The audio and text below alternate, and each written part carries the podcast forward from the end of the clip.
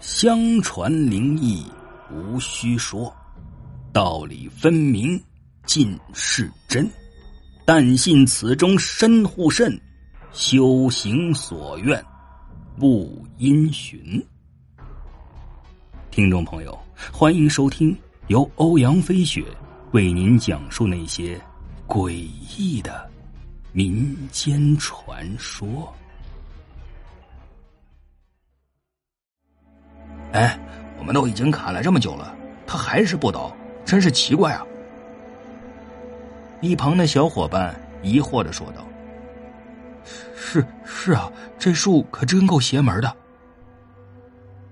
忙活了半天，李志见柳树还不倒，感觉非常的奇怪。就在这时，突然身上的手机响了起来。打开一看，发现是自己父母让自己回家。最后啊，只好无奈的放弃了。但是，当李治回到家之后，隔天一大早就莫名其妙的生了一场大病。李治的父母都不清楚是什么原因，只是听到躺在床上的李治口中一直念叨着柳树，不得已只好请来一个镇上有名的大夫给李治看病。老先生啊，我儿子这是什么病啊？只见李治的母亲一脸焦急的问道。老先生为李治把脉，摸索了半天也没看出是什么病来。老先生看着一旁李治的父母，皱起了眉头。哎，你儿子这病啊，我也看不出来到底是什么呀。一旁的李治父母听了这番话之后，没再说什么，把老先生送走之后，决定去找那个与李治一起出去的小伙伴问清原因。令李治父母万万没想到的是，当他们来到那个小伙伴家里的时候，李治的小伙伴也生了和李治一模一样的怪病，但他的病情没有李治那么严重。李治父母见状，连忙来到他身边询问原因。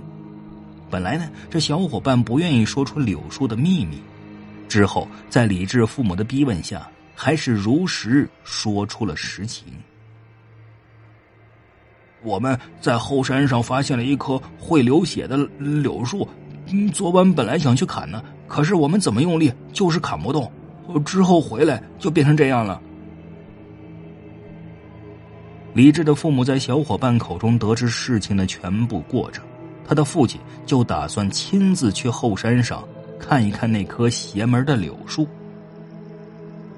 就这样，李治的父亲带了一大群人一起去后山，准备砍下那棵柳树。当他们到了那棵柳树旁的时候，看见柳树上有红色的伤痕，凑近一看，就发现柳树还在流血。一些同去的人看到这诡异的一幕之后，吓得当场就跑回家了。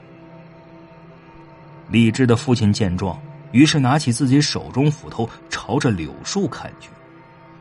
砍了好一会儿，感到有一些累，又看了看，发现柳树还是没有倒的痕迹。最后啊，也只好无奈的回到家里。隔天。李治的父亲和一起去山上的那些人，都莫名其妙的病倒了。镇上的人听说这个怪事之后啊，都不信这个邪，纷纷赶去后山砍伐那棵会流血的老柳树，可结果都如李智一样病倒了。